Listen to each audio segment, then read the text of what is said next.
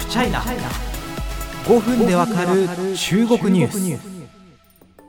中国の元最高指導部メンバーへの不倫関係と性的関係の強要などについて告発した中国女子テニス選手彭帥さんのニュースを前回から取り上げてます。えー、まあ、あの前回ですねあの収録時点までの最新の状況について、えー、さらっと一から解説するということをさせていただいたんですが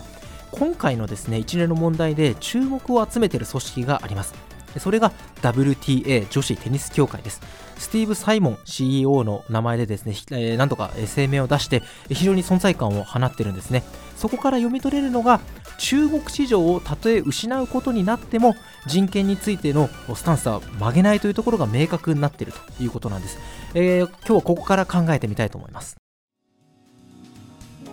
さあ、放水さん事件、えー、っと第119回でしたっけか。119回ですね。あとは、えー、前回第124回でもお話しした通りです。えー、中国の著名な女子テニス選手、彭帥さんが、えー、不倫及び性的関係の強要を告発しました。その告発相手が中国元最高指導部、7人いる最高指導部のメンバー、張高麗、ジャンガオリーさんだったというようなお話です。えそしてこの告発の後、彭帥さんは行方不明が懸念されていました。これに対し中国は国営メディアなどがビデオだったり自筆だという電子メールを公開するなどしていやいやこの人は大丈夫なんだということで意見の対立が起きているというような流れになっています。そして前回、えー、ご紹介しましたが、えー、まあ、ビデオですね、あの北京の有名な飲食店の中で、えー、コーチとみられる男性と、まあ、笑顔で談笑する彭帥さん。の姿が捉えられてるんですけれどもこれに対して女子テニス協会 WTA はまだまだこれで懸念が払拭されたわけではないですよっていうふうに声明を出しているんですが最後に書いてある一文が非常に印象深いので紹介させていただければと思うんですねあのこれもスティーブ・サイボン CEO のお名前で出てるんですけれども I have been clear about what needs to happen and our relationship with China is at a crossroads. 私は何が起こるべきかということについて非常に明確であって中国との関係は今岐路に立たされてるんだということです。英語の発音が悪い。それは本当すいません。勉強させてください。えということなんですけども簡単に言うとですねあのあなたたちがどういう対応をするべきかっていうことについて私はずっと明確なんですと。でその対応によってはあなた中国との関係は今クロスロードですよ。岐路に立たされてる。場合によってはあなたたち中国と決別するようなことがあっても仕方がないよねっていうニュアンスが含まれてると見られてます。まあ、あのこの声明以外にもですねあの例えばアメリカのニューヨーク・タイムズによればサイモンさんはですね中国から十分な対応がなければこの中国国内での女子テニス協会の活動を検討し直すという可能性について発言しているんですね。で、この WTA というのは中国のと、まあ、経済的にですねあの大きなつながりがあると言われています、ブルームバーグです。深センで WTA ファイナルズを開催するといううまみのある10年契約を2018年に結んだそしてまあ今回の、まあ、スティーブ・サイモンさんの対応について財務リスクを厭わず大きな賭けに出ているというふうに表現しています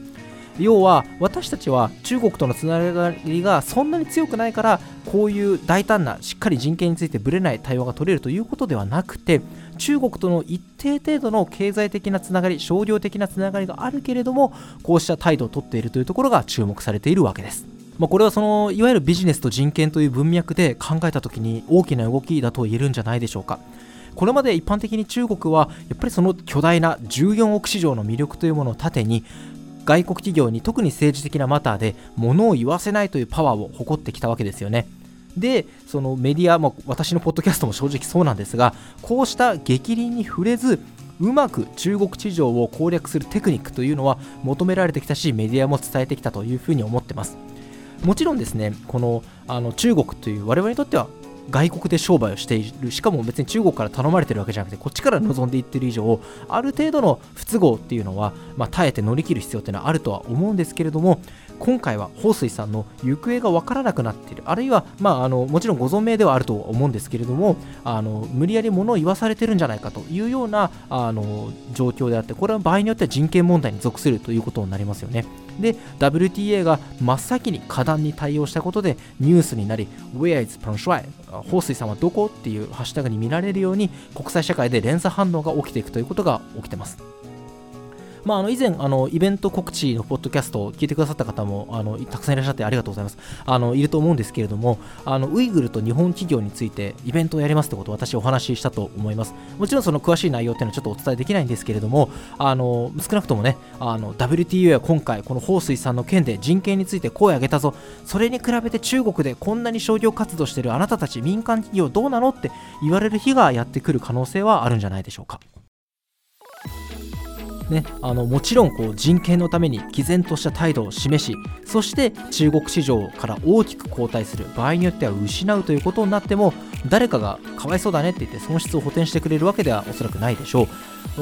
そしてですねこういった政治的な部分に多少目をつぶってあるいはうまく立ち回って中国市場を取るっていうことは例えば日本企業の場合ですよ。地盤沈下する日本企業で中国市場を取るっていう極めて重要なミッションであるというのは僕ごときでも分かっているということです。そういう意味でもみんな WATA みたいに人権に対して毅然とした対応を取れその結果中国市場を失うことになっても知らんみたいなそういうことを言ってるわけではなくて僕が言いたいのはやっぱりこう中国市場で戦う上で難しさというのがまた増したとそういう帰結になるのではないでしょうか。英語の発音が悪い。ごめんなさい。